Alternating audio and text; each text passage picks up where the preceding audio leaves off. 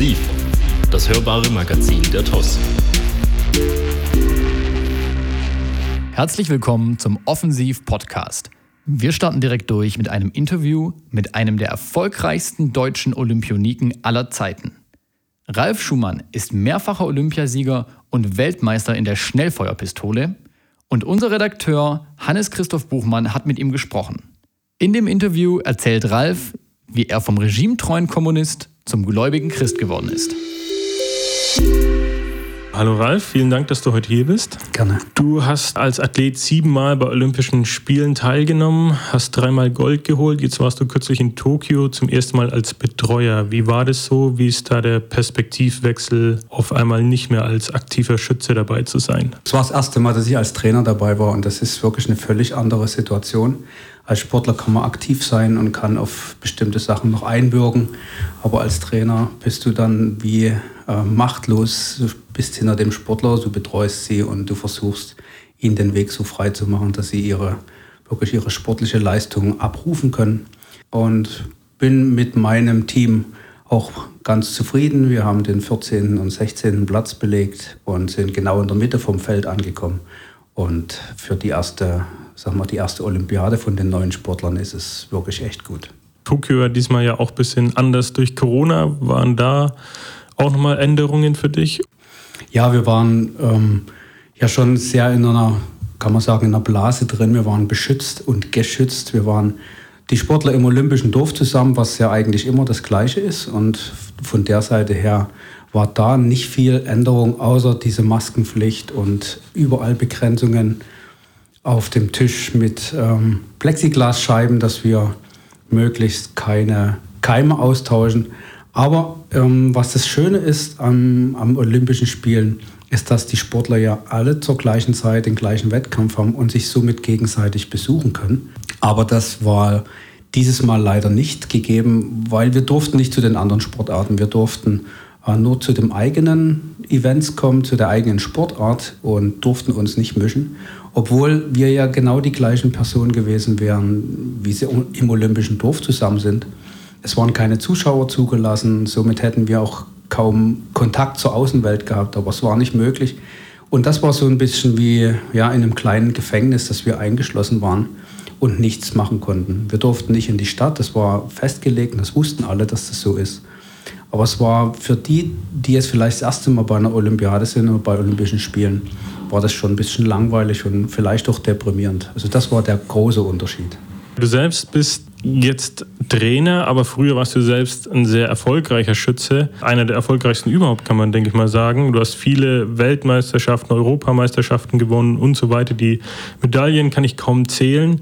Jetzt die Frage an dich, wie fühlt man sich da? Ist es was Besonderes? Fühlst du dich irgendwie außergewöhnlich oder guckst du einfach zurück und das ist, ist was separiert von dir, das ist so der Karriere-Ralf und jetzt bist du der private Ralf oder was macht das mit einem? Ja, im, ganz im Privaten ist es halt, die Sport, meine sportliche Karriere war 2012 nach London zu Ende und da war auch wirklich ein Schlussstrich gezogen. Ähm, wenn ich das jetzt im Beruflichen sehe, jetzt bin ich Trainer, betreue eine Nationalmannschaft, bin Nationalcoach von Italien im Pistolenbereich. Und dort versuche ich natürlich das, was ich gelernt habe, was ich auch an, an Wissen habe, nicht nur technische Sachen, wie macht man diese Disziplin, wie führt man sie aus, sondern wie verhält man sich im Wettkampf, was kann man noch, wenn es wirklich dann die Aufregung so hoch ist, dass, dass man richtig zittert, was kann man dort noch tun. Ähm, dort kann ich schon meine Erfahrungen weitergeben. Was das Allerbeste bei mir war in meiner Karriere ist, dass ich Jesus begegnet bin und dass er mir gezeigt hat, dass er gute Pläne für mein Leben hat, dass er mich liebt und auf Leistung überhaupt keinen Wert legt. Das versuche ich meinen Sportlern schon weiterzugeben. Und manchmal gelingt es, manchmal gelingt es nicht. Wir, manchmal beten wir zusammen, manchmal ist es eher so ganz strukturiert, jeder geht seinen Weg. Und sag mal, das ist jetzt mein Unterschied, den ich habe. Ich weiß, dass ich in Gott gebogen bin dass wirklich er mein, mein Leben führt und nur gute Gedanken hat. Und ähm, das versuche ich weiterzugeben. Und das macht dann wieder den Trainerjob auch viel leichter. Mal ein bisschen zurück zum Anfang. Wie kamst du überhaupt selber dazu, Sportschütze zu werden? Wie hat deine Karriere begonnen? Ich denke mal, viele wissen es nicht. Es war ja auch damals noch ein bisschen anders. Es war in der DDR, also getrennt vom Westen. Wie waren deine Anfänge? Wie kamst du in den Sport? Zum Schießen bin ich gekommen über die Schule. In jeder Schule war eine Schießsportgemeinschaft. Das war auf 10 Meter Luftgewehr begrenzt.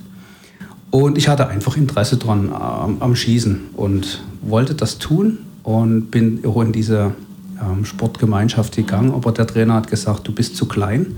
Und ich war auch einer der kleinsten in der Klasse und gesagt, du bist zu klein, das Gewehr ist zu schwer, du kannst es noch nicht halten und du machst den Rücken kaputt. Okay, also war mehr oder weniger ein Rausschmiss. Aber ich bin dann über eine zweite Schiene gekommen, weil ich eben so klein war, ähm, war ich prädestiniert für Gewichtheben. Und dann hat man das mal mit mir versucht und ich habe es versucht. Bin aber, was ich jetzt weiß, Gott sei Dank, zu ungelenkig gewesen in der Schulter und bin immer wieder umgefallen unter der Handel und konnte sie nicht halten. Aber ich hatte ein gutes Krafttraining in der Zeit, wurde dann auch nach ganz kurzer Zeit nach Hause geschickt als perspektivlos. Und dann habe ich es halt wieder versucht bei den, äh, bei den Sportschützen. Und ich war weder größer, aber ich, ich war halt stärker und hatte mehr Kraft. Und an dem Tag, wo ich das zweite Mal versucht hatte, hatte jemand eine Luftpistole mit. Und da haben die mir die Luftpistole gegeben und dort war ich der Einzige, der die Scheibe getroffen hat. Und da hat der Trainer gesagt, na klar, Mann, wir können den doch mal auf Pistole versuchen. Und hat mich im, in einem Trainingszentrum angemeldet. Wie alt warst du, als du zum ersten Mal eine Pistole in der Hand hattest? 15. Parallel zur Schule ging dann da die Ausbildung los oder war es am Anfang erstmal nur Hobby? Also am Anfang war das wirklich nur Hobby. Ähm, wir haben zweimal in der Woche trainiert. Das Gute war, ich hatte zu dem Zeit wirklich die beste Trainerin, die es in der DDR gab. Sie war DDR-Meisterin mit, mit der Luftpistole, Sportpistole. Sie ist gerade aus dem Sportclub zurückgekommen ins Privatleben und hat mir natürlich alles das mitgegeben, was die Top-Leistungssportler gelernt haben in den Sportclubs. Und das war für mich sehr, sehr wertvoll. Und, aber das war absolut nur privat. Hobby, es hat Spaß gemacht, zweimal in der Woche trainiert. Und, aber eben durch diese gute Trainerleistung, was, was sie mir gebracht hat mit diesem ganzen Know-how und wie man richtig trainiert und anfängt, hat sich ja auch das Treffen ganz schnell verbessert. Und ich bin ganz, ganz schnell äh, besser geworden und habe dann auch wirklich die Mitte getroffen. Was sind da so praktische Tipps, die dir gegeben wurden? Das war am Anfang für mich ein bisschen eine komische Situation, weil wir haben mit Athletik angefangen. Wir haben nicht mit Schießen angefangen, sondern jede Trainingseinheit begann mit einem guten Erwärmungsprogramm. Dann haben wir auch ein Krafttraining gemacht, noch äh, vor und nach dem Trainieren. Und dann sind wir erst zum, zum wirklichen Schießen gegangen, weil wenn wir Sport machen, das ist allgemein so, benutzen wir unsere Muskulatur und nur eine gut erwärmte Muskulatur kann gute Bewegungen ausführen und Schießen ist halt Feinkoordination. Da brauchst kleine Bewegungen und da sollte die Muskulatur warm sein. Und dann eben die, die Muskulatur so stärken, dass man das, was man zum Schießen braucht, auch wirklich kräftig und gut benutzen kann. Hast du dann schon an Wettkämpfen teilgenommen, einfach zum Spaß oder wie hat sich das denn entwickelt?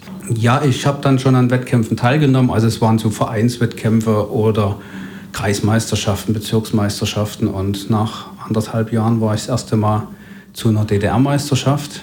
Und das Krasse war, ich habe dort DDR-Rekord eingestellt und habe wirklich eine sehr, sehr gute Leistung gebracht, was überhaupt nicht, damit war nicht zu rechnen. Und dann ist man aufmerksam geworden von den Sportclubs, dass da einer in der Hinterhand sich entwickelt, der ganz gut werden könnte. Und dann begann das Interesse sichtbar zu werden von den Sportclubs. Wurdest du dann irgendwie angeworben? Gab es da sowas wie Profivertrag oder wie muss man sich das vorstellen? Nee, sowas gab es nicht. Es war ziemlich stark strukturiert in der DDR. Es waren vier Sportclubs auf die DDR verteilt. Ich war im Einzugsgebiet der Sportclubs der GST und dort konnten wir uns bewerben. Dort konnten die Trainingszentren ihre Sportler melden und zu einer Sichtung bringen. Und dann wurden die vom Sportclub, vom Arzt, vom Psychologen, von den Trainern einfach durchgecheckt, was haben die drauf, was haben die für Motivation, ob die dann dann wirklich auch in dieses Profil des Sportclubs reinpassen. So bin ich dann über mehrere Jahre der Sichtung und der Vorbereitung am Ende zum Sportclub nach Leipzig. Wie alt warst du da? Die Schule war beendet, mhm. Lehre war beendet. Also ich bin auf dem sogenannten zweiten Weg gekommen. Der erste Weg, das wäre über die Kinder- und Jugendsportschule gewesen. Und der zweite Weg ist Schule fertig, die Lehre oder Studium oder sowas fertig. Und dann, wenn, wenn man all diese beruflichen Ausbildungen hat in, in den Sport rein. Und bei mir war es so, habe meinen meinen Beruf fertig gemacht, meine Ausbildung und bin dann nach Leipzig an Sportclub. Sport in der DDR war ja auch immer so ein bisschen Aushängeschild von der politischen Führung. Wie war das dann für dich? Musste man irgendwelche Regeln befolgen oder musstest du besonders regimetreu sein? Wie muss man sich das so vorstellen? Ja, das, das war die, die Grundausrichtung, dass wir die Diplomaten im Trainingsanzug sind. Die Sportler, die die kleine DDR ähm, vertreten und das, das war nicht nur ein sportlicher Anspruch, gut zu sein, was ja völlig normal und legal ist, sondern da war so viel Politik dahinter, dass wir zeigen wollten, unbedingt zeigen wollten, dass wir erstens mal besser waren wie die Bundesrepublik, die ja auch flächenmäßig viel größer ist. Und das war einfach Klassenkampf. Das war ja Sozialismus gegen Kapitalismus. Das war ein wirklicher, einfach ein Klassenkampf. Und so sind wir erzogen worden. So so war das, dass wir gegen den Klassenfeind gekämpft haben. So sind wir in die Wettkämpfe geschickt worden, so sind wir gebrieft worden. Da ging es nicht um sportliche Leistung, das war ein Krieg im, ja, im sportlichen Sinne. Und wie war das dann für dich, als 1989 die Mauer gefallen ist, Deutschland wieder vereint wurde? Da warst du ja dann schon Profi. Äh, hattest du schon an Olympischen Spielen teilgenommen oder nicht? Ich doch, ich hatte, also ich hatte an Olympischen Spielen teilgenommen. Die ersten wären 1984 in Los Angeles gewesen und da war ja dieser Olympiaboykott von den sozialistischen Staaten. 88 waren dann meine realen ersten Spiele in Seoul in Korea. Ja, da bin ich auch als, als Favorit schon rein. Ich habe 88 klar die Aufgabe gehabt, Gold zu gewinnen. Das war auch möglich, weil die Vorleistungen wirklich gut waren habe olympischen Rekord geschossen und eine halbe Stunde später kommt ein Sportler und schießt einen Ring mehr. Tja, so ist es halt. Nichts weiter geworden. Und das Krasse war, der Empfang zu Hause in Berlin, wo wir angekommen sind mit dem Flugzeug, war folgendermaßen. Ich komme als Olympia-Silbermedaillengewinner an. Und die Begrüßung war, naja, geht ja so. Und das nach deiner ersten Olympiade? Ja, nach der ersten olympischen Medaille. Das war schon sehr deprimierend. Hast du denn auch ans Aufhören gedacht? Nee, ich wollte ja Gold haben. Ich, ich wollte irgendwann diese Goldmedaille noch und wollte Weltmeister werden und all diese Sachen, die man so als Sportler im Kopf hat. Und ich habe halt einfach diesen, ja, diesen Empfang irgendwo versucht zu verarbeiten und ich habe mich auf das konzentriert, was dann wirklich wichtig war für mich, mein Sport. Du warst ja später auch sehr erfolgreich. Wie ist es denn eigentlich so mit Bezahlung oder, oder wie, wie läuft es dann auch damals dann der Sprung so DDR und dann Bundesrepublik? Ja, also die Leistungen, die Medaillen und Platzierungen, die wurden ähm, honoriert. Da gab es noch wirklich bis zum, glaube ich, sechsten oder achten Platz gab es noch Länderpunkte, also drei Medaillen und dann Punkte nach hinten raus, wo man ein bestimmtes Prämiensystem hatte, wo man für diese Punkte bzw. für Medaillen Geld bekommen hat.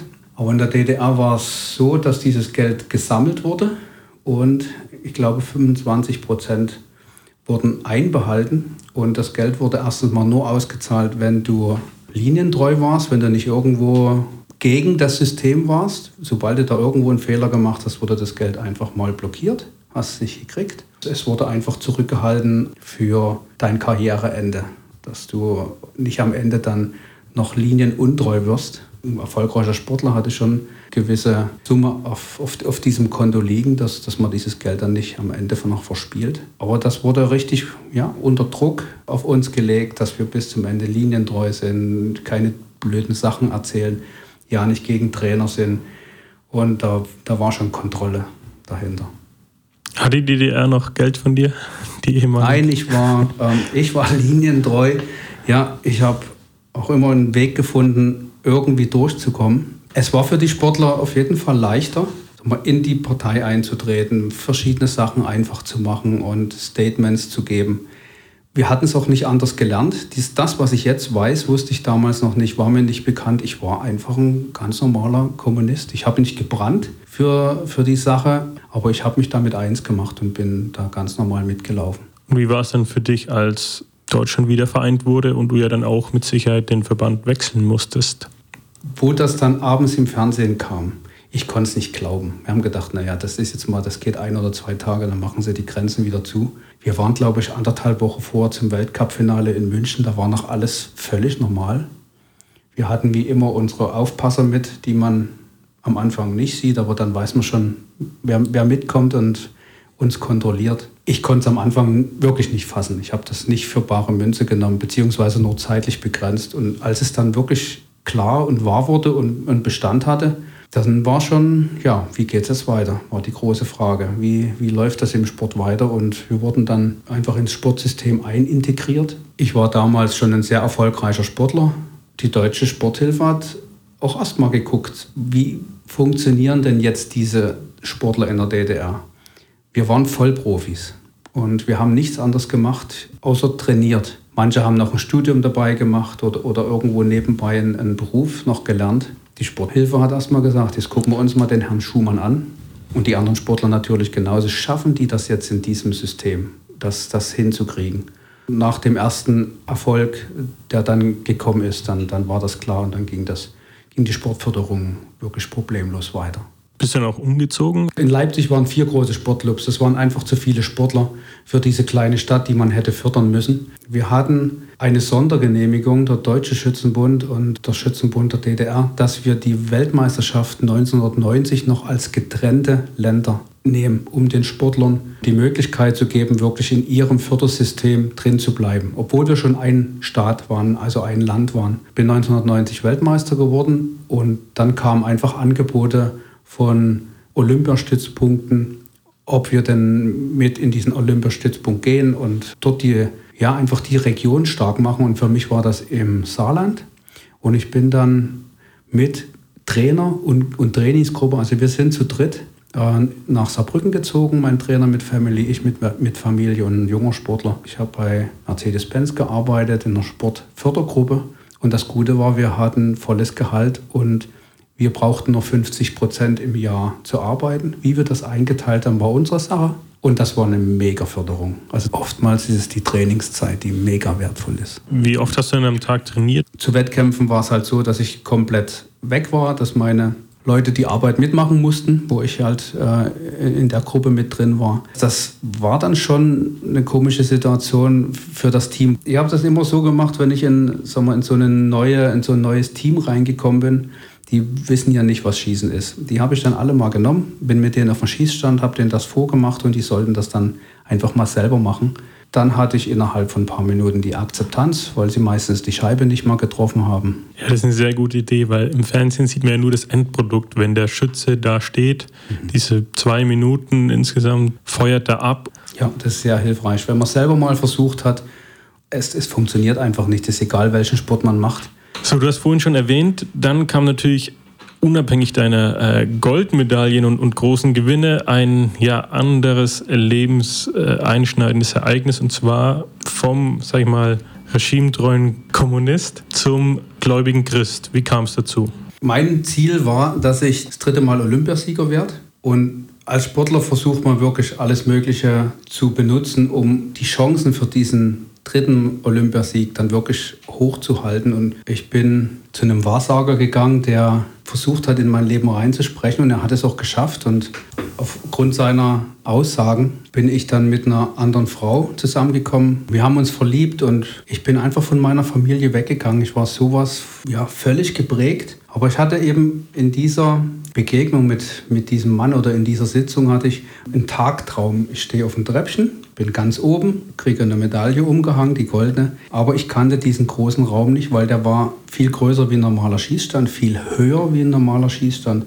Aber das war mir in dem Moment egal. Ich habe gedacht, okay, dritte Medaille nehme ich, passt. Und jetzt fange ich auch nochmal ein neues Leben an nebenbei und habe alles in meinem Leben zerstört. Ich habe in diesem Jahr 2004 war das die Vorbereitung auf die Olympischen Spiele in Athen. War sehr erfolgreich, habe aber alles zerstört, mein komplettes Leben zerstört. Bin von meiner Frau weggegangen, habe Freunde einfach ignoriert und habe wirklich alles falsch gemacht, was man falsch machen konnte. Mir ging es nur um diese dritte olympische Goldmedaille. Ich bin in den Wettkampf rein, war wirklich sehr von der sportlichen Seite her sehr gut vorbereitet. Und dann kam ein, ein krasses Erlebnis. Man braucht eine bestimmte Handruhe, damit man überhaupt die, die Scheibe trifft. Das weiß man, wie das ist, wie sich das anfühlt. Und ich habe meine Pistole in die Hand genommen im Wettkampf. Das hat so gezittert. Also da weiß ich, da schieße ich an der Scheibe vorbei. Wirklich, das hat gewackelt. Unglaublich. Und da habe ich gedacht, naja, du bist aber echt aufgeregt. Und das hat sich aber nicht gegeben.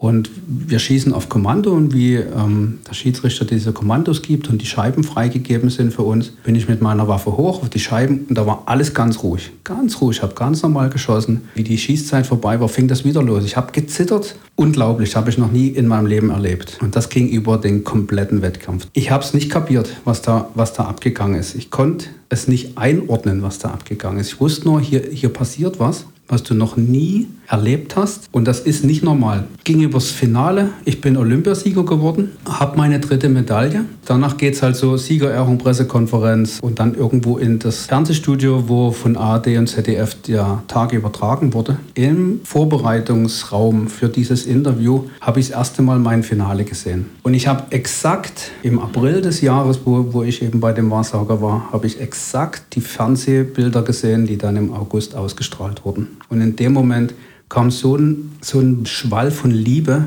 von oben über mich drüber. Und Jesus hat einfach gesagt, Ralf, du hast immer gesagt, du glaubst nur das, was du siehst. Ich habe dir gerade gezeigt, dass ich real bin, dass ich übernatürlich, aber real bin. Und ich liebe dich. Und das hat mir so ein Erlebnis gegeben, dass Gott wirklich real ist. Dass ich konnte es nicht fassen. Ein paar Minuten später habe ich noch ein Gespräch mit einem Sportler gehabt, dem es wirklich die Olympischen Spiele vorher ähm, körperlich nicht gut ging.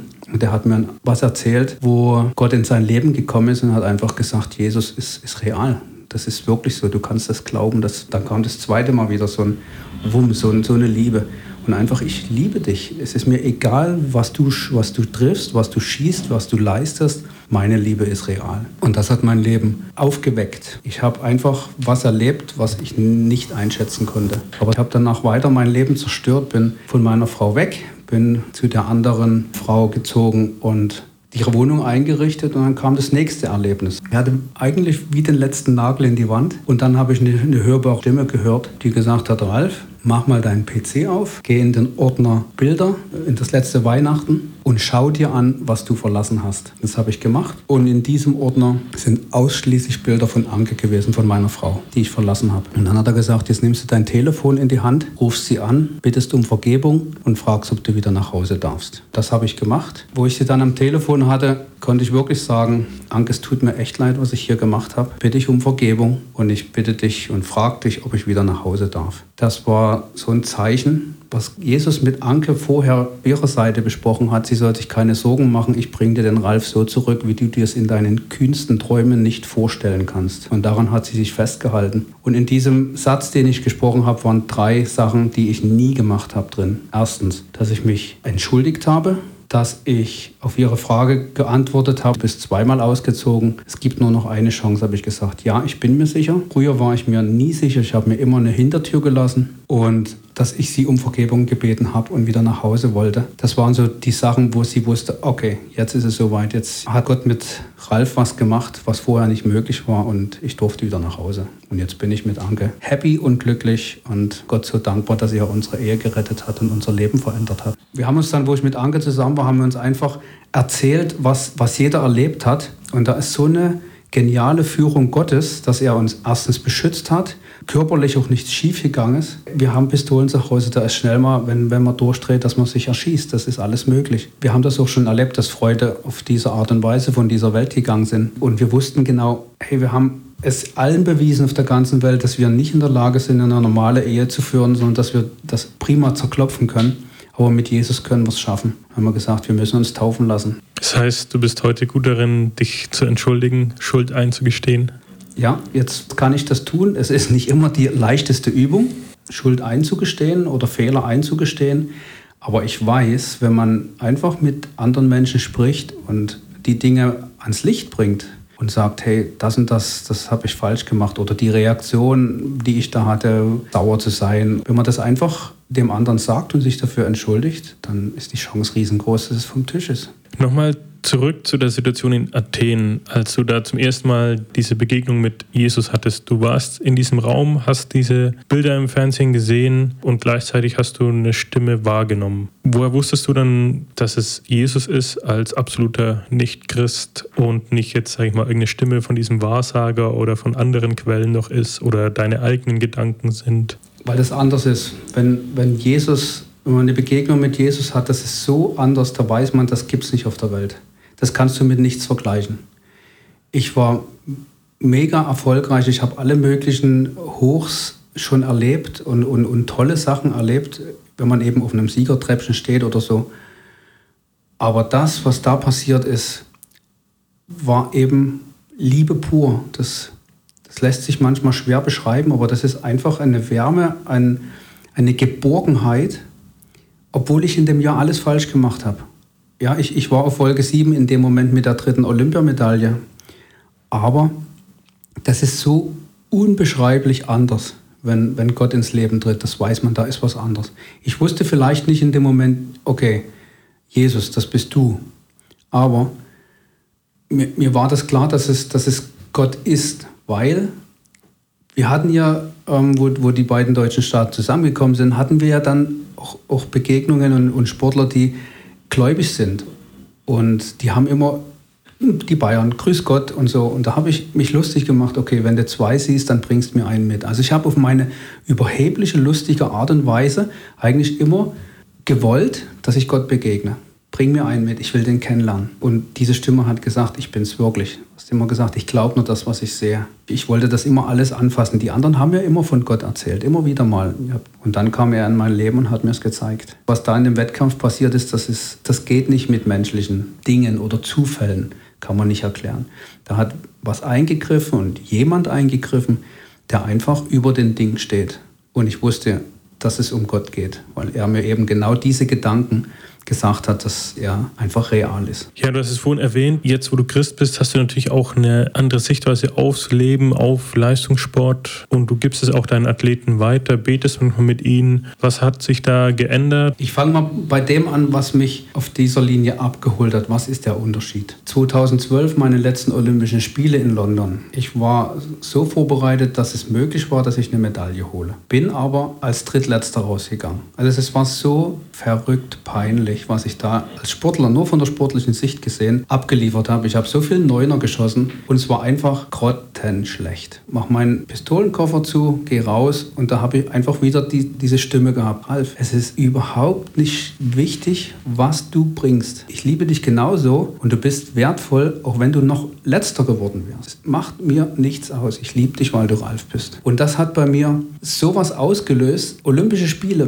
wirklich, das ist peinlich für einen Sportler, wenn er so schlecht schießt. Und ich bin rausgegangen und habe mich gefreut. Das war der wichtigste Wettkampf in meinem Leben. Ich habe 31 Jahre in der Nationalmannschaft alles gewonnen, was zu gewinnen gibt. Aber dieser Wettkampf, wo ich das erste Mal richtig verloren habe, richtig abgelust habe, das war der wertvollste Wettkampf in meinem Leben. Weil dort hat mir Gott gezeigt, wie wertvoll ich für ihn bin, was seine Denkweise für ihn ist. Obwohl ich da schon Christ war, das braucht manchmal eine Weile, bis das wirklich sackt und bis man das versteht. Und das kann ich meinen Sportlern weitergeben. Viele von den Sportlern sind immer noch genauso unterwegs, wenn ich schlecht schieße oder das sieht nicht gut aus, boah, das ist peinlich. Wie stehe ich denn jetzt da vor meinen Eltern, vor meinen Freunden, vor meinen Trainern? Und ich kann ihnen sagen, du kannst druckfrei in diese Wettkämpfe gehen. Mach einfach das, was du kannst und es ist nicht wichtig für deinen Wert, den du hast, ob du Erster oder Letzter bist. Und das ist der Unterschied, dass ich mich meiner athletischen Ausführungen konzentrieren kann, ohne drüber nachzudenken, boah, wie wertvoll bin ich denn? Bin ich dann immer noch ein guter Mensch? Bin ich ein guter Sportler oder bin ich der Verlierer der Nation? Dieser Unterschied ist es. Beispiel von der letzten Olympiade von Tokio, wenn man von 32 Startern 14. oder 16. ist, da könnte man denken, boah, das ist echt schlecht. Erstens ist es im Mittelfeld, das ist nicht schlecht, aber es ist eine gute Leistung, was die Sportler gebracht haben, von ihrem Sportlichen her. Und wenn sie das wirklich lernen und annehmen, dass sie ihren Wert nicht durch diese Ziffer der Platzierung festlegen, sondern durch andere Sachen, die Gott von ihnen denkt, dann ist das Leben viel einfacher und viel leichter. Glaubst du, dass dann auch bessere Resultate von alleine folgen? Verfolgen? Weil letztendlich ist es ja immer noch ein Leistungssport, langfristig gesehen, äh, Unterstützung, Auswahl, wer kommt in welchen Wettkampf. Wird ja trotzdem weiterhin über Platzierungen und Qualifikationen definiert. Ja, wird definiert, weil das ist unsere Aufgabe. Um eine Mannschaft zusammenzustellen, musst du gucken, wer die Besten sind. Aber das Leben findet ja täglich statt und das ist ja nicht nur die, die kurze Zeit Wettkampf. Das ist auch das, wie, wie lebst du, wie erlebst du den Alltag? Kannst du den Alltag so erleben, dass du weißt, ich bin wertvoll und geliebt und jetzt gebe ich mein Bestes in den Sport und gucke, wie weit komme ich, wie gut gelingt mir das? Das ist der Riesenunterschied. Die Sportler, ob sie jetzt Christ sind oder nicht Christ sind, die müssen ihren Sport lernen, müssen trainieren und das ist genau das Gleiche. Aber es ist auch wirklich der Punkt, wie nehme ich mein Leben wahr während des Trainings und während des Wettkampfs. Und, und das sind so Dinge, wo ich lernen durfte, vertrau Gott. Auch wenn du völlig daneben stehst, neben dir stehst und Dinge nicht gelingen, Gott führt es zum guten Ende. Wäre das auch, sag ich mal, dein Ratschlag an Nichtchristen, an Sportler? Den Ratschlag, den ich Menschen geben kann, ist, dass sie es zulassen, dass Gott in ihrem Leben Dinge tun kann, dass sie erstens mal eine Beziehung zu Jesus aufbauen, dass sie das zulassen. Und da geht es ja um das Leben nach dem Tod. Es geht ja um die Ewigkeit in erster Linie bei Jesus. Es geht nicht darum, dass ich sage, bekehr dich und dann wirst du Olympiasieger. Das ist, das ist überhaupt nicht der Punkt. Es geht darum, dass wir Gott die Möglichkeit geben, in unserem Leben einfach Dinge zu tun, dass er uns erlösen kann, erretten kann, verändern kann. Und das geht erst, wenn ich gesagt habe, Jesus, ich lade dich in mein Leben ein, ich möchte einfach in deinen wunderbaren Gedanken mitgehen und mein Leben in deine Hände legen. Das ist die Grundvoraussetzung. Und dann werden auch verschiedene Sachen viel, viel besser laufen. Nachdem ich mich bekehrt habe, ist es nicht so gewesen, dass ich alle Wettkämpfe gewonnen habe. Aber Jesus hat mir immer wieder Dinge gezeigt, wo er Dinge auch in, in meinem Wahrnehmen als Sportler verändern möchte. Und da geht es nicht um diese Goldmedaille, sondern da geht es wirklich um diese Beziehung, die man mit Gott aufbaut. Und dann wird es entspannter, dann hat man mehr Freude dran. Du bist jetzt Trainer der italienischen Nationalmannschaft und Personal Coach. Hast du noch weitere Karriereplanungen oder Träume? Im Moment ist es so rein beruflich, dass es mega viel Spaß macht, mit, mit diesem Team von jungen Sportlern, was in Italien jetzt gewachsen ist, zusammen zusammenzuarbeiten und da möchte ich schon noch das mit reinbringen und mich rein investieren, was ich kann, meine Erfahrungen als Sportler reinbringen, meine Erfahrungen als Christ mit reinbringen. Gott hat mich in eine Position gebracht als dreifacher Olympiasieger, dass die anderen sehen, da muss er irgendwas richtig gemacht haben. Und wenn ich ihnen erzähle, was ich richtig gemacht habe und was es möglich war oder wer es möglich gemacht hat, nämlich Gott, dass ich sie sensibilisiere, einfach ähm, das zuzulassen, dass es Gott wirklich gibt. Ein weiteres Ziel ist, ich bin mit meiner Frau in einer Gemeinde in Teilfingen und wir betreuen die Gemeinde. Es ist eine kleine Gemeinde. Wir bringen das Evangelium auf die Alp. Jeder Mensch ist, ist einfach so wertvoll und das ist so ein, ähm, war so ein krasser Dienst, den wir machen dürfen, dass uns Gott das zutraut, dass wir als ehemalige kaputte Leistungssportler, die nur auf Leistung getrimmt sind, einfach völlig anders geworden sind, das als Zeugnis zu seiner Ehre und dass wir, dass wir in Teilfingen einfach Menschen für das Reich Gottes gewinnen können, dass, dass Menschen wirklich den, den Weg finden, zu Gott zu finden und das macht mega viel Spaß. Das ist so, was ich gerne machen möchte und weiterhin machen möchte, dass wir einfach das Reich Gottes hier in, in Deutschland bauen, dass Menschen die Möglichkeit haben, wirklich ähm, Gott kennenzulernen. Ja, Ralf, dann bedanke ich mich für das Gespräch, für deine ausführlichen Antworten. Super zu sehen, so den ganzen Werdegang, auch mal ein bisschen so hinter die Kulissen zu hören und wie du heute lebst. Vielen Dank. Gerne.